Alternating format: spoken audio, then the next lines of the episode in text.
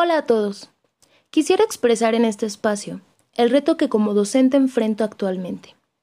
Y es que muchos nos critican como profesores, pero no saben que al menos yo, como resultado de mi vocación y gran compromiso con mis alumnos, me he visto obligada a investigar y probar nuevas formas de enseñanza, a adaptar todo lo que aprendí, apliqué y me funcionó por mucho tiempo a condiciones completamente nuevas pero buscando los mismos resultados.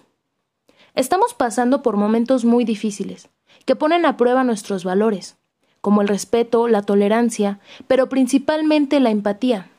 Seamos conscientes, no perdamos el humanismo que la sociedad necesita, y pensemos ¿qué reto enfrenta cada uno actualmente?